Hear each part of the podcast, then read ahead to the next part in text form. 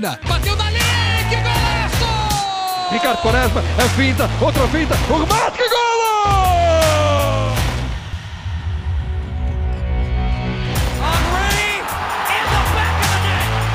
Aymar, Aymar, Aymar, Aymar! Grande golo desta! Futebol de Bolso, um projeto de Brás Assunção.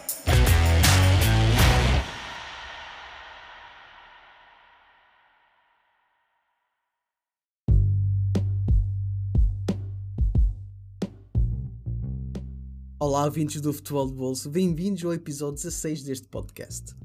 Tal como prometido na semana passada, hoje vamos falar da mulher no jornalismo e no desporto em si. É notório que cada vez mais vemos mulheres nos programas desportivos, nos gramados ou nos relevados, como se fala aqui em Portugal, e assumir papéis que outrora eram só de homens. Mas a pergunta que deixo no ar é: existe machismo no desporto? Existe racismo e machismo no jornalismo, que muitas vezes vemos nos programas de televisão? Ora, para falar com mais propriedade deste tema, tenho comigo a Juliane Santos, uma repetente aqui no Futebol de Bolso, jornalista e comentadora no Brasil. Olá, Juliana, bem-vinda de volta ao Futebol de Bolso. Olá, Braz. Olá também aos ouvintes né, do podcast Futebol no Bolso. É uma satisfação estar com vocês mais uma vez. Estive aqui para comentar sobre a Eurocopa ano passado e é prazer realmente estar de volta. E vamos falar né, desse assunto tão polêmico de machismo, racismo também no jornalismo esportivo. Falar um pouquinho sobre isso. Tudo bem que é um assunto um pouco é chato, mas como você disse, outrora é importantíssimo a gente debater sobre isso, né? Para que outras mulheres também possam ser inseridas ainda mais no, na comunicação esportiva. É, exatamente. Uh, comentávamos isto em off que nós que temos uh, plataformas digitais é o nosso dever abrir mentes e quebrar estes tabus porque está bem presente e parece que cada dia que passa estas pequenas coisas um, saem do, do, escuro, saem do nada, mas está, está cá há muito tempo. E é importante falar sobre elas. Perfeito, é isso, né, Braz? É como a gente havia até falado aqui em off, né? É, você com um canal digital, um podcast, uma plataforma digital. É, eu também, enfim, a gente tem que desmistificar esses tipos de assunto para que realmente não possa ser algo normal, porque não é normal. Né? E por isso mesmo a gente está aqui é. para debater e falar um pouco mais sobre isso. Antes da gente iniciar a nossa conversa, vou colocar aqui dois uh, excertos dois exemplos que eu coloquei, uma figura bem conhecida tanto pelos brasileiros como pelos portugueses, que é o Jorge Jesus, o JJ, que em épocas distintas, quatro anos de uma para a outra, mas ele falou isto. Vamos ouvir e quero depois que, que comentes e que dês a tua opinião. O que é que tu achas sobre isto? Boa tarde, Jorge Jesus, Mariana Água, estamos em direto para a CNTV. Agora que o mercado. Muito obrigada. Agora que, que o mercado em Portugal está fechado, assim também como os principais campeonatos europeus, Sendo... Lá, vou tentar dois minutos, estás sempre comigo, mas vamos tentar. O amor é, é diferente. Muito obrigada mais uma vez. Voltando à questão ao início, agora que o mercado está fechado, não sei. O que aconteceu ontem em Paris na Liga dos Campeões já lhe aconteceu algo semelhante? Do quê? Do o caso de racismo que os jogadores acabaram por sair do campo ao fim de 15 minutos? Está muito na moda é, é isso, não é? Está muito na moda isso do, do racismo. Eh. Como cidadão tenho direito de pensar à minha maneira e só posso ter, só posso ter uma opinião concreta se souber o que é que se disse naquele momento. Porque hoje qualquer coisa possa-se dizer com tom negro é sempre sinal de racismo. Se pode-se dizer a mesma coisa com tom branco, já não é sinal de racismo. E está-se a implantar essa, essa onda, essa onda na, no mundo e se calhar até houve, como é óbvio, algum sinal de racismo face às declarações que tiveram com, com esse treinador. Conseguiste perceber tudo? Sim, sim. Nossa, e E a gente fica chocado, né? Ouvindo, assim, é, coisas assim que você fala, é em pleno século 2020, sabe? 2022 a gente tá. Século 21. E a gente tá ouvindo uma asneira dessa, uma bobagem, pra não falar outra coisa, né? É, Exatamente. Eu, eu fico assim, é, até sem palavras depois que eu ouvi esse último depoimento, ele falando do branco. Primeiro, você não tem que comparar nem o branco com o negro, né? Não, não existe Exatamente. isso. A gente tá falando. Ela perguntou sobre o racismo, a repórter. O, que ele achava sobre. Ele falou, primeiro, é, é moda. Não é moda! Quem disse pra ele que é não. é moda? Não é. né? Então, olha, que bizarrice esse comentário. Bom, eu só vou pegar então já indo um pouquinho de trás para frente, né? Falando um pouco sobre o racismo, a gente vai pro machismo depois. É, a questão do, do racismo hoje é, no futebol virou, como o próprio treinador falou assim, moda. Mas assim, no linguajar de pessoas que são preconceituosas, iniciando até mesmo por ele, né? Não, não pode virar moda algo que se trata algo antiético, porque o racismo é antiético. É, não tem como você julgar a pessoa pela sua cor de raça, se ela é parda, amarela, Exato. branca, né, ou negro. Então, é, o futebol hoje ele traz essa essa tônica, né? até mesmo nos anos nos anos 60, nos anos 50, até mesmo na era Pelé tinha muito disso, né? O Pelé também em alguns o Santos, né? A gente pegando exemplos, tinha muitos negros e e eles tinham um pouquinho, sofriam um pouco de preconceito. Só que a questão hoje do, do nosso futebol, se tratando agora do século XXI, é os torcedores. Né? Os torcedores que imitam macacos, levam bananas. A gente teve agora, recentemente, é, na Libertadores, na Comebol Libertadores, Fortaleza e River Plate. Eu vi isso. Né? Eu vi isso. Então, o torcedor da Argentina, no Nordeste, porque, ó, primeiro, ele já estava na, na casa do, do time adversário, né, e no Norte. E a gente sabe que o povo nordestino também sofre outros tipos de preconceito, Mas... né? Também. Sim. E tem a questão da xenofobia.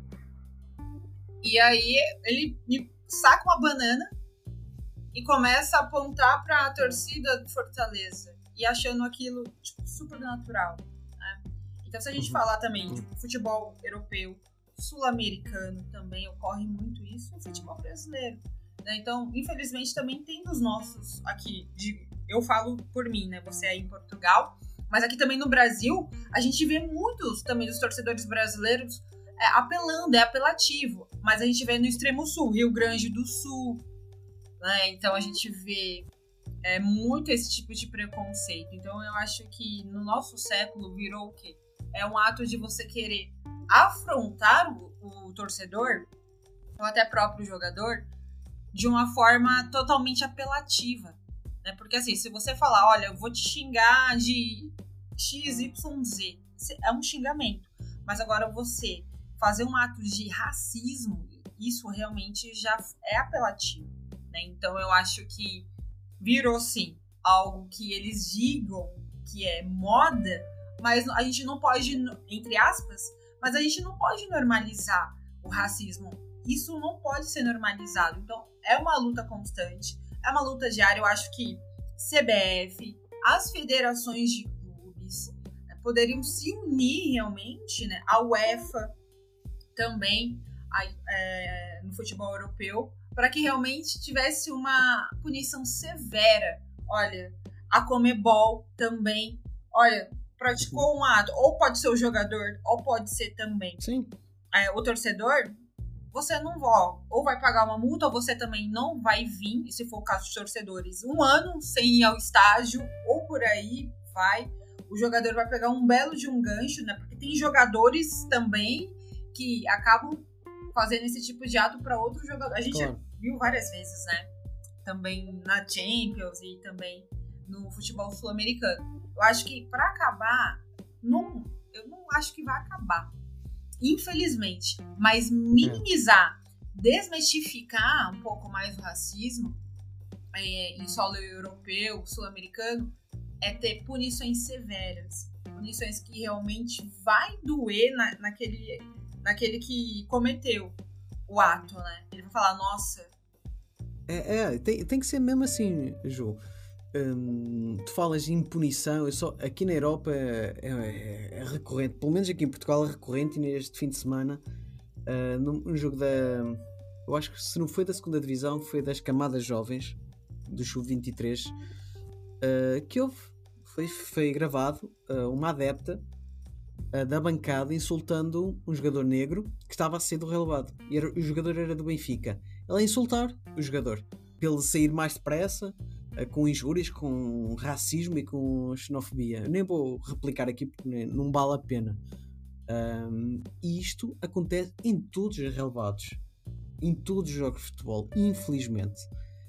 Uh, em termos de punição, parece que é sempre o mesmo e casos uh, os mais mediáticos da primeira divisão, com os jogadores do, dos principais clubes, só são resolvidos ou são ditas as sentenças quase um ano depois e critica-se muito, e este foi um caso do, de JJ que a gente ouviu.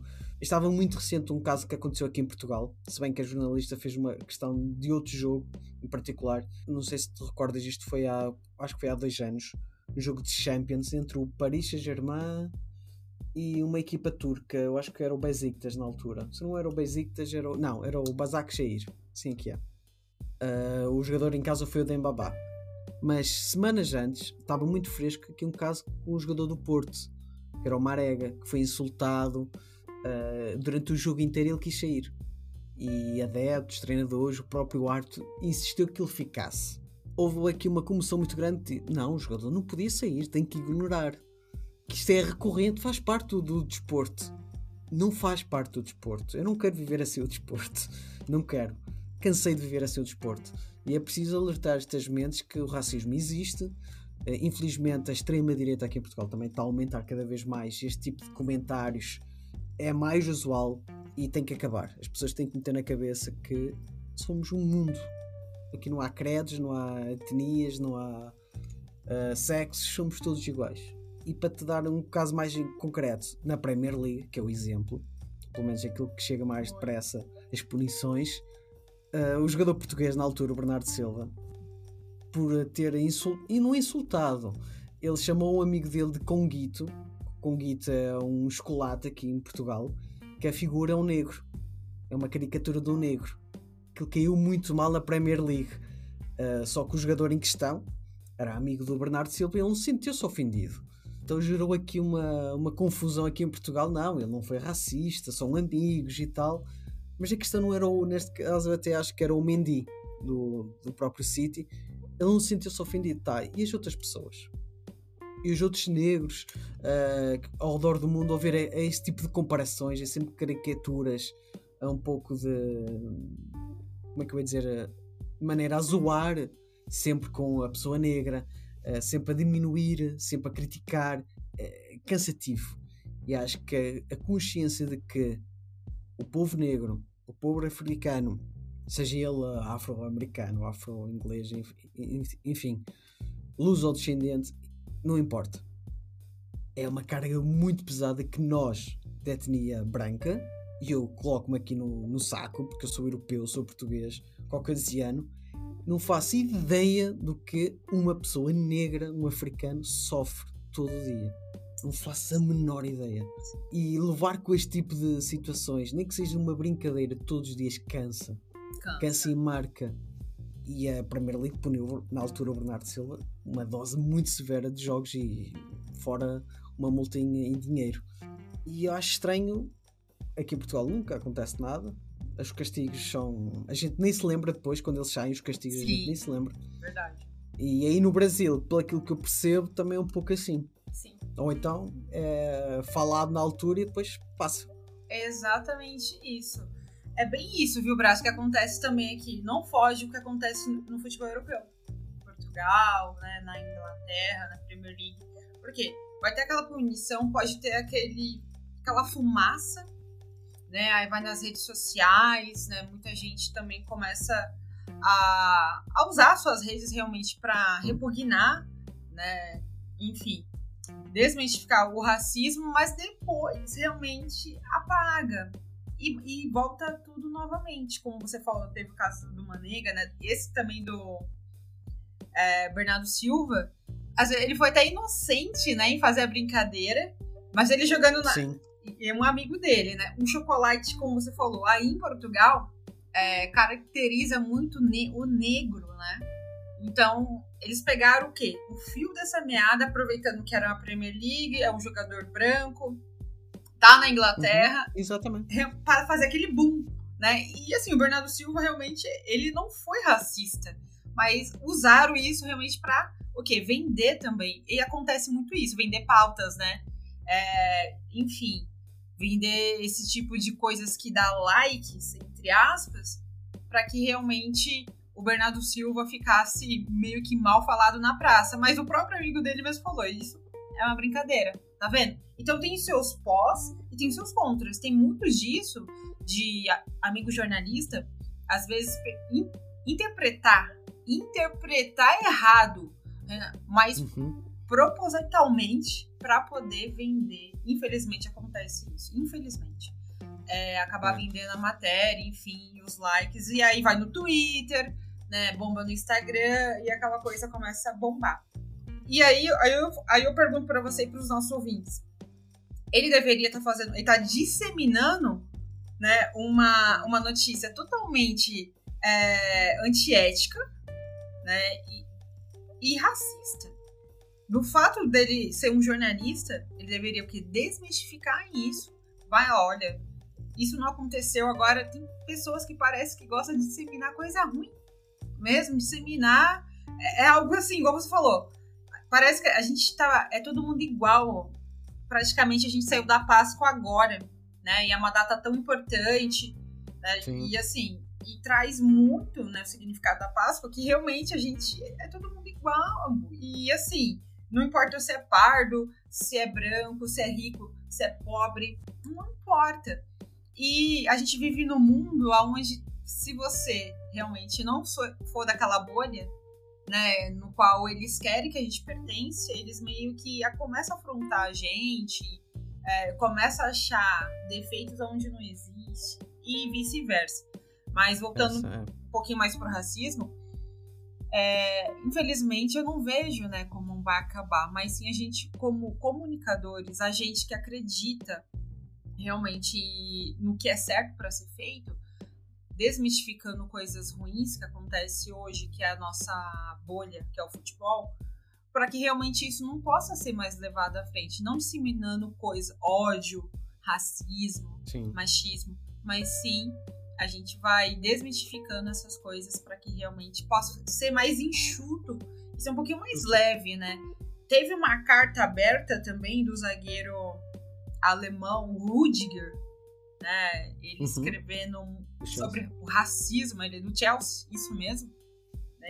E ele falou que até hoje ele sofre racismo. No próprio. Quando ele iniciou no Chelsea, a gente falou muito da Premier League, Inglaterra, porque na Inglaterra, infelizmente, né? Tem algo um pouco a mais referente ao racismo, assim. Alguns ingleses são racistas é, pelo já o, do, o, documento que eles trazem, né? Não tô falando que inglês é racista, mas alguns. Racista, sim. Sim, a maioria. E o Rudiger falou, né, que foi muito difícil para ele no início, por ser negro, viver no, na Inglaterra, jogar num time muito tradicional da Inglaterra. Então ele foi realmente, como você falou, né, Braz? Você como é europeu, branco, você não se vê realmente na pele de uma pessoa negra. Então, imagina pro Rudiger como era diariamente isso. Você acordar, ir pro clube, abrir as redes sociais, as pessoas te olhar, olhar torto, né? Então, realmente era muito complicado. E isso que ele retratou nessa carta aberta. Né? Ele falou que foi confiando no próprio talento dele e blindando a mente dele para que realmente ele não pudesse cair numa possível depressão pelo fato realmente de ser é, não inserido como uma pessoa normal é, devido à cor dele ser negra. É. Um, João, tocando mais no, em duas questões, tu sendo mulher, eu vou-te considerar morena, Já foste julgada, de certa maneira? Já foste posta em causa pela maneira como tu te vestes? Ou, uh, eu não sei se o teu cabelo tem a forma de encaracolar. Uh, o teu cabelo já foi uh, problema no teu trabalho? Então, assim, no início eu tinha esse. Digamos assim. Que um complexo, a palavra é essa, comigo mesma. No início, quando iniciei o jornalismo esportivo, a mulher, para trabalhar na TV, tinha que ser loira, né? Um biotipo, um estereótipo. Esqueço o nome da jornalista. Acho que é da TV Bandeirantes. Como falaste em loira. É Renata Fã. A Renata Fã, Renata Fã. É muito isso que, que chega cá, realmente. E o, o, português vê o Brasil como duas extremidades. Ou é muito rico, que é aquilo que, que, aparece nas novelas da Globo, que é tudo branco, loiro, bonito, pequeno almoço é aquela mesa farta. Ou então é o oposto, que é a favela, é tiroteio, é morte, é assalto, é toda a hora. Sim. Eu tento desmistificar isso tudo com o pessoal que não conhece essa realidade. Não, gente. É o Brasil é maravilhoso, tem isso tudo, mas também não vamos pôr isto nos extremos, tá? É um país também normal como os nossos. Tem as suas virtudes e as suas coisas, os seus pontos negativos, mas também não é os extremos, ok? E o que passa muito por aí, porque aqui também acontece muito isto, é realmente a mulher loira, deslumbrante, e mesmo nos programas desportivos. A coisa está a desconstruir-se aqui muito através do canal da Federação Portuguesa de Futebol, que está a fazer um, um trabalho até interessante nessa área. Sim. Uh, mas ainda há um longo caminho a percorrer. Exatamente, viu, Brás? Como você acabou de citar, né? Fala do Brasil, fala, nossa, é tiro, bomba, foguete, é, tem a parte alta, a parte baixa. É, mas tem seu lado bom, realmente, apesar que tem a periferia, tem a parte também é, mais rica, né? como também em Portugal, em qualquer lugar, como você bem destacou. Em todo lugar, é. Exatamente, em todo lugar. E aqui, quando logo quando eu me formei na, na faculdade, é, o professor já cantava a bola mesmo. Para trabalhar em televisão, ser apresentadora, sempre vai ser o quê? Uma menina loira, um, magrinha, deslumbrante. Né? Aí é difícil você ter uma, uma gordinha, uma, uma negra né? Ou uma morena, de cabelo encaracolado, parda, mas sempre vai ter o quê? Uma mulher branca. E a gente viu isso muito bem. Eu cresci assistindo o, a Band, com a Renata Fã, que foi sim uma das minhas inspirações. É, ela foi no início. Eu assistia muito programa dela e via, nossa, uma mulher, né, numa mesa é, redonda com muitos homens. Então, isso também foi inspiração. Mas eu, eu levava o quê? Né? Eu, uma mulher, né, levava o quê? Eu consumia o conteúdo dela, mas aí, quando entrei na faculdade, a gente via, né? O professor já falava, olha, realmente, para você trabalhar num telejornal, vai ter que ser...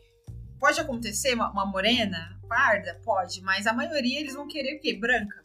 Branca, loira e bem magra.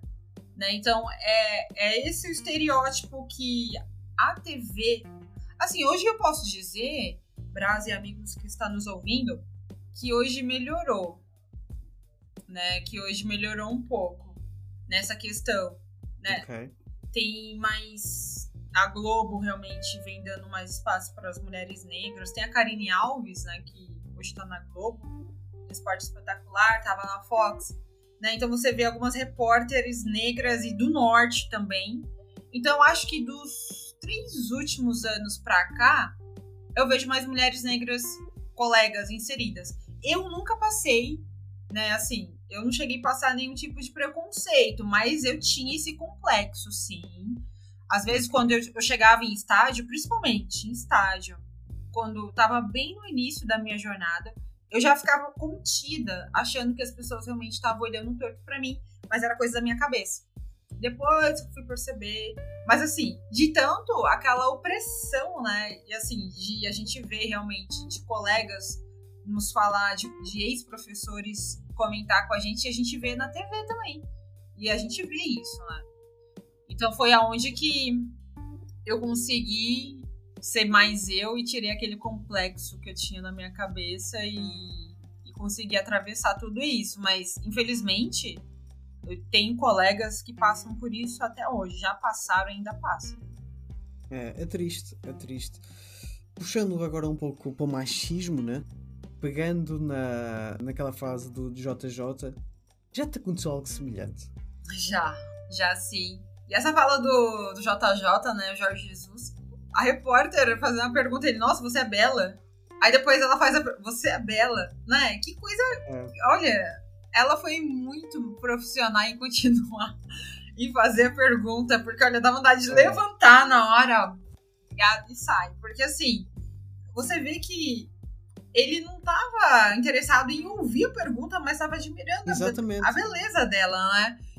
Não, a mulher tá ali então só para ser admirada? Não, ela tá fazendo uma pergunta, uma pergunta inteligente. E ele, não, você é bela? Mas é bela, hein? É uma coisa assim que você fala, não. Já aconteceu assim uma, uma vez comigo e às vezes acontece, ligeiramente, né? Mas algo que me marcou muito foi quando, no meu segundo ano de jornalismo, eu ainda estava engatinhando na profissão. Trabalhava para uma rádio web, a Rádio Poliesportiva, foi uma escola para mim, e eu fui fazer um jogo em loco. Era pela Série C, Maca... era Bragantino, hoje que é Red Bull Bragantino, mas na época era Sim. Bragantino, e Macaé, do Rio de Janeiro.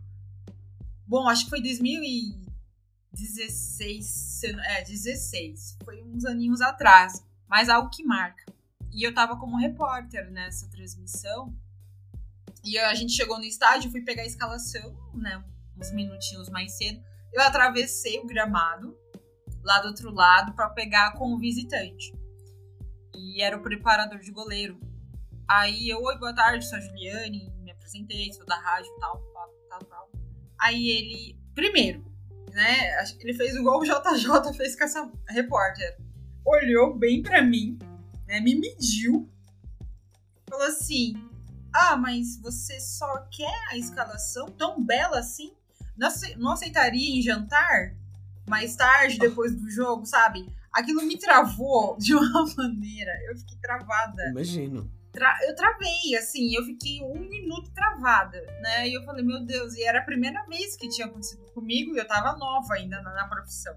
Aí claro. eu engoli seco. Tinha dois rapazes do lado dele, eles ficaram até assim, eles falaram, meu Deus, a moça ficou sem reação, né? Coitada, eles ficaram com dó de mim. Aí eu falei, por favor, né? Dá a escalação, por gentileza. Aí ele, nossa, mas eu falei, me dá a escalação, por favor. Aí eu peguei e saí, não, não sei como consegui subir uma escada enorme no estádio. Cheguei, as meninas, você tá branca, o que aconteceu? Falei, ó, tinha um rapaz lá embaixo é, me chamando pra jantar e falou: Meu, isso é machismo. Isso, você foi sediada dentro do estágio. Exatamente. Ele falou: Meu, eu vou lá. Eu falei: Não, deixa isso pra lá. Vamos, senão a gente nem vai conseguir fazer a transmissão. Falei: Vamos focar aqui. Ah, mas a gente tem que. Eu falei: Vamos focar porque senão a gente nem ia conseguir fazer a transmissão. Mas aquilo. Eu cheguei em casa, o Braz e amigos que nos ouvem, eu fiquei assim, pensando em desistir. Vocês acreditam? Porque assim, aquilo me me chocou um pouco. Falei, caramba, será que eu vou enfrentar isso toda vez? Aí eu comecei a ficar com complexo. Será que eu vou ter que viver isso sempre? Aí eu falei, será? Aí eu fiquei com um monte de pontinhos de interrogação na minha cabeça. Em querer desistir da profissão. Passou pela minha cabeça isso. Pelo fato de não querer mais ser é, assediada dentro de estádio, é, sofrer machismo sabe? Eu, eu fiquei. Muito, me marcou aquilo. Aí eu conversei com pessoas, até com a minha família na época, e amigos próximos. Ele falou: é um sonho seu. Infelizmente você vai encontrar esses tipos de pessoa, mas tenha sua conduta, seu caráter, vai para cima, passa por cima disso e, e segue o seu sonho. Foi aonde que as coisas começaram, né? Eu falei, eu vou ter que, que afrontar tudo isso. E foi aonde eu fui enfrentando, porque o, o sonho que eu tinha era bem maior do que esse complexo de assédio. Claro. Né? Então eu falei, não, eu vou seguir isso e é isso que eu quero. Mas teve outras vezes também quando a gente foi fazer eu e duas amigas. Era uma transmissão 100% feminina. Foi São Paulo e Bahia no Morumbi, aqui em São Paulo. E assim, primeiro, a transmissão era 100% feminina. Então, eu ia comentar a outra colega narrar e a outra reportar. Então, quando o nosso ex-chefe começou a publicar nas redes sociais, tinha um monte de homem nos posts. Nossa, três mulheres? Vai, vai fazer um jogo masculino? Como assim? Aí colocava kkkk. Nem sabe, elas não sabem o que tá fazendo. Aí já começou isso, no pré-jogo, né? Nos posts. Só que o nosso ex-chefe confiava muito no nosso trabalho e falou: se eu tô capacitando vocês para colocar nesse jogo, que era até despedida do zagueiro Lugano, uruguaio, é porque realmente eu confio no trabalho de vocês. É. Foi a última, última rodada do Campeonato Brasileiro de 2018. E 18. Aí eu falei, ok, né? Eu falei, mas eu já sabia, e minhas amigas também, que a gente ia sofrer, olha, um machismo um atrás do outro. Sim, né? infelizmente. Infelizmente. Chegando no Morumbi, nas cabines, né? A maioria tudo homem. Eles já começaram a olhar torto pra nós. Na hora que a gente apontou na porta. Aí começaram a cochichar, sabe? Tipo, nossa, o que elas estão fazendo aqui, não sei o quê. Enfim, sentamos no nosso lugar, fizemos a transmissão, assim, e deu um boom tão legal. A transmissão foi bem bacana. Né? Depois teve matérias bacanas também que saíram com os nossos nomes. Olha, transmissão 100% feminina. Depois a Regiane Hitler. É, tem mulheres ainda no esporte, com foco em rádio. Então foi bem legal a matéria.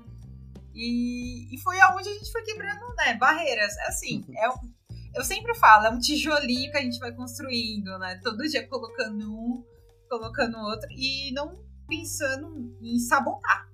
Ou você vai, não se sabota e confia no seu potencial, porque o machismo realmente ele é contínuo. Às vezes tem pessoas que até despretensiosa acaba cometendo um machismo, né, com uma mulher. Fala, nossa, mas ah, você sabe realmente de tática? Fala pra mim aí como era é, o esboço tático da seleção de 1960. Sabe? É brincadeira, né? Aí, o machismo que é, é um machismo velado muitas das vezes também. Né? Vem com essas brincadeirinhas, mas você sabe que a pessoa tá sendo machista. Enfim, uhum. e eu levo também, Braz, o machismo como eu vejo também o racismo. Também vejo que não vai acabar. Não vejo que vai ter um fim. Mas a gente realmente, como é, comunicadores, a gente vai desmistificando cada dia. Né? Eu quero eu fico feliz de ver muitas mulheres inseridas, tem muitas meninas querendo estudar, fazer jornalismo, porque quando elas ligam a TV, aí falam, nossa, tem uma mulher narrando, uma mulher comentando, uma mulher reportando. Eu posso, então. Né? Então, quanto mais mulheres no, no jornalismo esportivo, é, mais essas meninas agora, né, dessa, dessa nova safra, elas vão sentir representadas e é onde elas vão estar Isso. inseridas, né? É isso mesmo. Tu tocaste aí num, num ponto que eu tinha aqui anotado também para te fazer uh, esta questão. Se ainda olham para vocês, e já respondeste a metade das perguntas, ainda como ah, a mulher não percebe assim tanto futebol. Uh, ok, tu até sabes uh, a arte, né? Uh, fizeste jornalismo, mas já não percebe assim tanto futebol. Ainda acontece isto no dia a dia. Encontras isto no teu trabalho é que eu quero acreditar que é uma porcentagem muito mínima, mas eu tenho medo que seja o contrário. Exatamente isso acontece.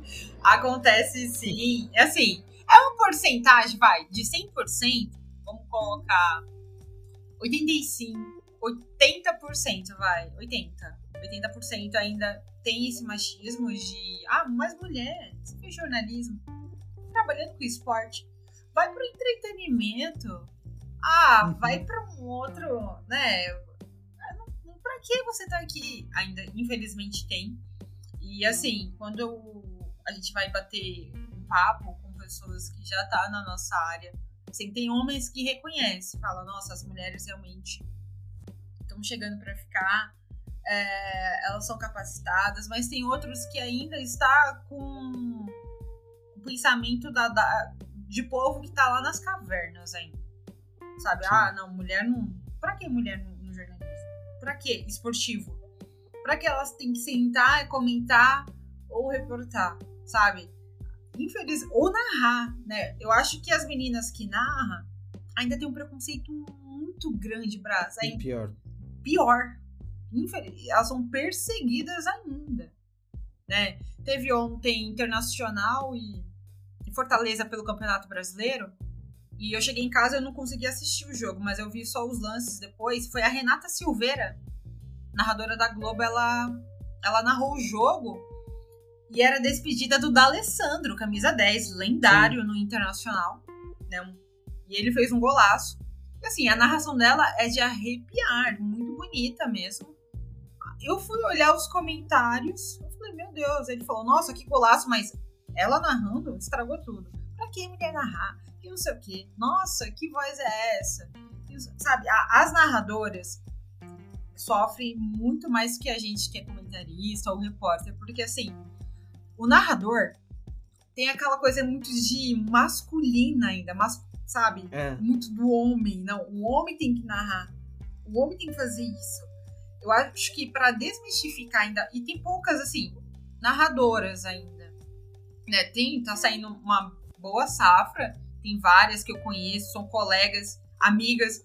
Mas ainda não tem um número tão grande que você fala, nossa, é, tá um número relevante como de comentaristas, é, repórteres. Por quê? Não é fácil ser narrador, narradora. Não é. Né? Então, você tem que ter um talento a mais para um talento para narrar. Não é você pegar o microfone e narrar. Assim. Não é, é um talento realmente. Então, eu acho que essas meninas, né, colegas, amigas, enfim, mulheres narradoras, elas sofrem muito e diariamente, viu? É, esse preconceito de mulher tá narrando. O machismo, né? Assim, bem discrepante. Eles, eles nem, nem se omitem para isso. É engraçado que tu falas isso porque eu estava-me aqui a lembrar se existe alguma narradora aqui em Portugal. Eu penso que não. De vez em quando aparece narradora barra comentadora. Ela não, propriamente não está a narrar, mas está a comentar o próprio jogo. E já há muito tempo que eu não vejo. Eh, pode ser só impressão minha, mas já há muito tempo que não vejo isto na TV aqui em Portugal. Mas aí no Brasil eu sei que começa a abrir essa porta e, e mesmo para mim que eu vejo muito futebol brasileiro é, é estranho depois eu ver os jogos em Portugal porque vocês narram, na minha opinião, muito melhor do que nós aqui em Portugal. E, se calhar para a minha audiência portuguesa vai achar isto escandaloso, mas realmente vocês transmitem uma emoção muito maior do que nós aqui em Portugal. Eu gosto mais, eu gosto mais. Da mesma forma como se calhar eu cresci tanto a ouvir uh, os comentadores ingleses que eu gosto muito da, da, narração inglesa. E eu sei que para muitos brasileiros uh, é estranho, é muito estranho ouvir uh, os comentadores, os narradores ingleses a narrar a Premier League. Mas eu cresci, eu cresci a ouvir aquilo e até gosto. enfim, Uh, não haja dúvida que, que é uma herança muito pesada que vocês têm e o dinossauro da narração brasileira vai se aposentar, né? vai ser a última Copa, que é o, o Galvão, o Galvão Bueno. E é uma herança muito pesada. Agora, não vamos querer comparar as coisas, são tons de voz, pessoas diferentes. Vamos evoluir, vamos encarar isto de maneira diferente. É porque, tu, como tu próprio disseste, não é qualquer homem, não é qualquer homem que vai fazer aquilo que o Galvão faz e outros, e outros excelentes narradores que vocês têm. Excelentes. Uh, há um na ESPN que eu gosto muito, que é o, o que relata, o que narra a Premier League, agora não está aqui. Ai, Estava a faltar aqui o nome. Fugiu o nome também, mas uh, ele é abissal também, é, ele é muito bom. É extraordinário. Eu, eu gosto muito de acompanhar os correspondentes ESPN. Também. Olha, uma jornalista que eu amo, amo, a Nathalie Gedra. Eu amo a Nossa, Nathalie Gedra. Ela é maravilhosa também. É excelente, eu acompanho muito o trabalho dela, uh, mesmo na, fora do, do podcast. É uma excelente comunicadora. Se alguma amiga minha, conhecida, familiar, a seguir jornalismo desportivo, olha, espalha-te aqui, por exemplo. Começa a haver muita, um leque muito grande de, de mulheres que jovens jornalistas podem, -se, podem seguir. Mas é um trabalho muito. narrador, então, é muito complexo. Eh, estar a criticar uma mulher por ser mulher, é, isto não é, não é argumento. nem é justo. Nem é justo. Uh, são oportunidades muito desiguais. E, gente, vamos evoluir um bocadito, não é? Como você destacou, né, Braz? Eu acho que você criticar a pessoa só pelo fato dela ser mulher, isso não é nada construtivo. Né? Porque, assim, ela tá narrando. É, e assim, ela tá, na, tá fazendo o trabalho dela. Agora, só pelo fato dela ser mulher, e você tá lá criticando só porque ela é mulher, e o conteúdo que ela tá oferecendo? Trabalho dela. Uhum. Né? Então você tem que fazer uma autocrítica em cima do trabalho da pessoa, da mulher, mas não porque ela é mulher. Né? E hoje, geralmente, criticam só pelo fato dela ser mulher. Né? E assim, o trabalho dela é bom, né? muitas das vezes. Né? Então, é bom sim. E, e, vem aquele olhar machista, né? O olhar machista, a mulher, e aí já vai criticar pelo fato Uhum. da, de ser mulher. Hoje também eu vi algo bem. Acho que a gente pode pegar como exemplo. Foi um caso do Neymar. Né? O, um lateral aí criticou ele, né? Falando que. Enfim, acho que é Fábio Aurélio, alguma coisa assim. Fábio Aurélio, sim, sim. Esse, né? Então, esse joga ex-jogador. E assim, o Neymar de manhã já um fire no, no Instagram foi responder ele, colocou os prints. Porque, então, assim, numa matéria, é, esse Fábio Aurélio falou assim: se eu fosse o Neymar, eu tinha decepção da carreira dele, né? O Neymar ficou bravo, foi nas redes sociais. Olha, eu decepcionado comigo, aí colocou os prints, né, de números, desde quando jogou no Santos, no Barcelona, Uhum. no Paris Saint-Germain. Sabe que eu achei isso muito legal, sabe por quê? E o Neymar falou, ele falou, ó, se você quer me criticar pela pessoa que eu sou, me critica pelo que eu sou. Se falar, eu não gosto do Neymar, ok. Ele falou, mas não critica o meu trabalho. E ele colocou os números lá. E assim, contra os números, a gente não pode criticar. Então, você falou, ele foi, Exato. né, ele foi campeão no Santos, no Barcelona, ganhou tudo. No Paris, ele falou, e é, imagina a cara da pessoa na hora. Então, a gente pode pegar o mesmo exemplo como nós mulheres no jornalismo esportivo. Olha, se você não gosta de mim porque eu sou mulher, então ok, tá tudo certo. Mas o meu trabalho, você tem algo a dizer do meu trabalho, entendeu? Então, porque assim, os números, eles não mentem, né? Então, é só a gente pegando esse exemplo que o Neymar fez hoje. Então, eu acho que é isso. Hoje, o machismo, ele cai muito nisso aí. Eles preferem criticar pelo fato da gente só ser mulher, mas não acompanha o nosso trabalho. E se acompanha e vê que a gente é boa, eles dão um braço a torcer por causa do machismo. Ó, mas os números não mentem. Né? Então, a gente vê a Nathalie Gedra, excelente comunicadora. Vê lá o que, que ela já fez toda na carreira dela. Vai criticar é, o trabalho dela? Puxa a capivara de trabalho que ela já fez na vida, o relatório, né? Agora, se você não gosta da Nathalie, é outros 500. Então, você fala, eu não vou com a cara dela. Né? É isso que o Neymar hoje falou. E eu concordo super. Agora, a gente não pode é, criticar o trabalho que a gente já fez e que a gente vem exercendo. E isso não, não tem lógica. Grande analogia que tu fizeste, puxar esse tema do Neymar para o caso da, da mulher no jornalismo. De facto, é, é um pouco isso. O Neymar, podemos criticar o extra-campo todo. Mas é um jogador que está tão massacrado, tão massacrado, a gente esquece que ele é um ótimo jogador.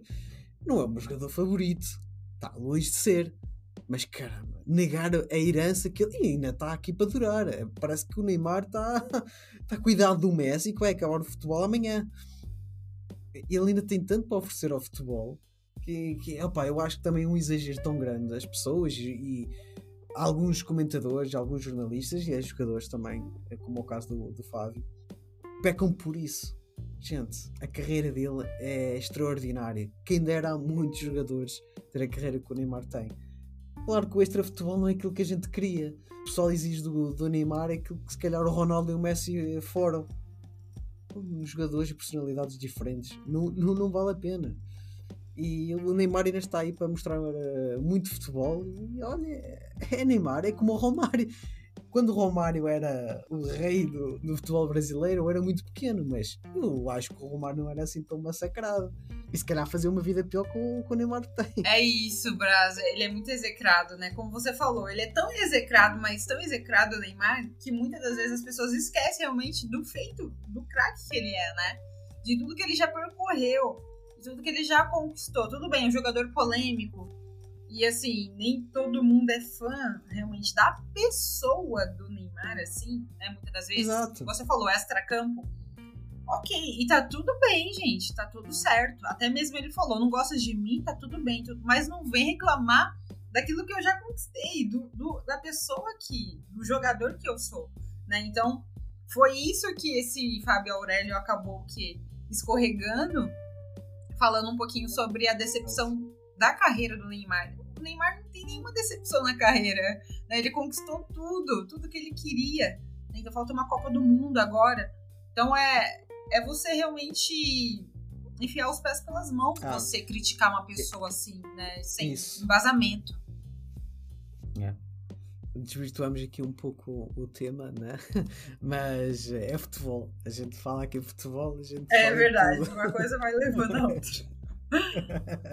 é, e claro, o, o, falar de Neymar e de Santos eu sei que provoca aqui o, outras coisas, né? Sim, é verdade. O amor brota um pouquinho mais. A parte Muito do bem. clubismo. Faz parte, todos nós temos, temos nós. E, e, engraçado, já que estamos aí, é uma pergunta que eu te faço também. Eu acho isso um ponto muito benéfico no jornalismo. Aqui em Portugal uh, tenta-se camuflar muito. Eu sei que isto diverge muitas opiniões de jornalista para jornalista, mas na tua honesta opinião, falares abertamente qual é o teu clube do coração, traz-te coisas boas ou traz-te coisas ruins? Hoje, como jornalista, assim, eu nunca menti e nem omiti. Até então, quando eu entrei no jornalismo esportivo, de ser Santista. Porque assim, o Santos me levou até o jornalismo esportivo. Eu sempre falo isso. Né? Porque eu entrei no jornalismo esportivo devido ao amor ao meu clube. Por claro. isso que eu quis ingressar. Né? Então, por isso que eu não omito. E assim, aí como as pessoas já me conheciam, me conhecem, e aí as pessoas que passam a me conhecer e ver nas minhas redes sociais que eu também sempre sou ativa, ou tô cornetando, ou tô falando também do jogo uhum. do Santos, enfim, eu sempre deixei frisado o meu lado imparcial, né? Então, eu sempre tô lá falando também de ambos os times, os times que eu vou fazer jogos, enfim, o meu lado realmente jornalista. Mas assim, as pessoas me veem realmente como uma cientista, me respeitam, porque desde o início eu já deixei isso em aberto. Aberto, né, para todo mundo. Eu sou cientista e eu tô no jornalismo devido ao meu time do coração. Agora, se eu tivesse ventilado isso depois, eu acho que ia ter sim umas opiniões contras. Ia ter problema, sim. Ia, sim. Eu ia encontrar problemas, com certeza. Mas assim, torcedores palmeirenses, corintianos, que são assim, rivais do Santos, São Paulo. Sim. Tem seguidores normais, amigos, enfim, colegas. Todos me respeitam, porque assim, eu, quando fui crescendo um pouquinho nas redes sociais, fazia muitos vídeos também. É, o pessoal vai lá, né? Eles vão dar uma, uma garipada. Ah, é cientista, sei o quê. Enfim. E as, e as coisas foram acontecendo, né? Não, mas também já ouvi falar é, uma vez de um comentário, acho que foi numa live do Face, tava fazendo um jogo, o cara falou: Ah, eu vi que você é cientista, hein? Um, um torcedor, né? Que tava acompanhando e era o jogo que eu tava comentando. Uhum. Mas eu fiquei tranquila. Eu falei, por que ele falou isso, né? Porque ele havia. Aí eu vi que tinha uma pessoa que tava me seguindo lá e era. E era esse, esse torcedor que falou: Você é Santista, hein? Só que aí eu tava com a consciência tranquila porque eu tava fazendo meu trabalho normal. E aí ele só comentou isso. E aí é, é importante, assim, eu respeito os colegas que não gostam de citar o seu time do coração. Hum. Mas eu deixo, assim, eu sempre deixei bem aberto pra claro, todo desde mundo. início. Exatamente. Porque uma coisa que me puxou pro jornalismo esportivo foi meu time do coração, né? Então tudo começou por ele. Uh, mas eu, como costumo dizer, eu acho que também és uh, apologista desta filosofia antes de seres adepta santista e eu portista, és adepta de futebol. Muito.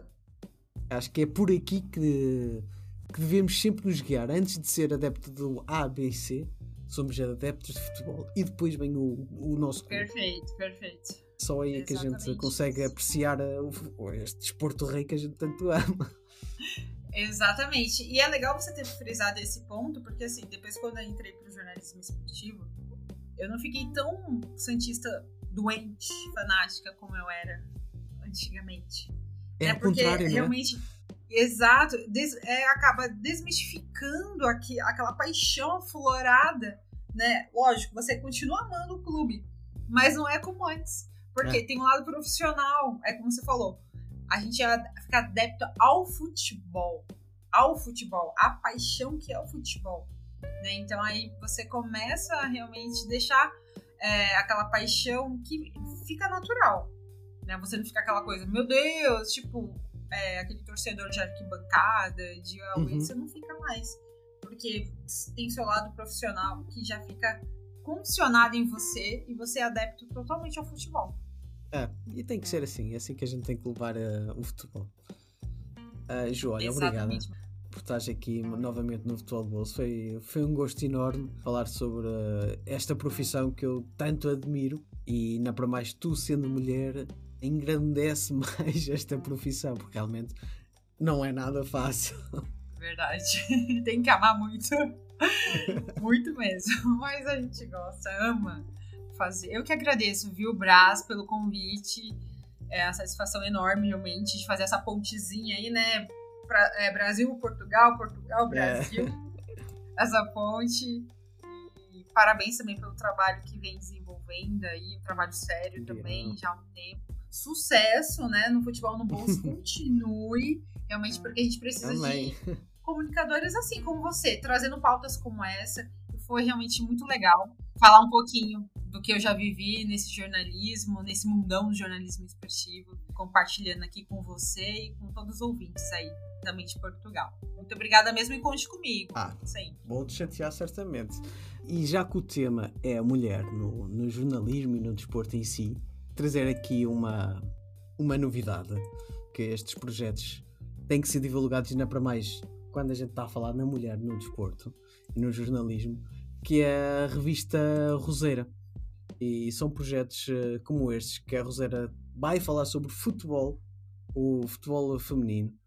Que revista! Sim, ai, que bacana! É muito bacana. A recomendo aos meus ouvintes e, e os ouvintes do Tática Mais Futebol. Ah, com certeza! é ir checar isto. É um projeto recente, vai começar brevemente. E não é todos os dias que a gente vê uma revista dedicada ao futebol feminino, portanto. Não mesmo. Genial! Conte realmente com tática mais futebol nessa, a gente vai estar divulgando com certeza. Nossa, amei, muito bom. O projeto está aí, portanto, força, ir lá checar. Brevemente vai estar aí conteúdos disponíveis. E quem sabe não vamos ter aqui também um episódio dedicado à Roseira. Vamos lá ver. aqui no Futebol Bolso. Olha, pessoal.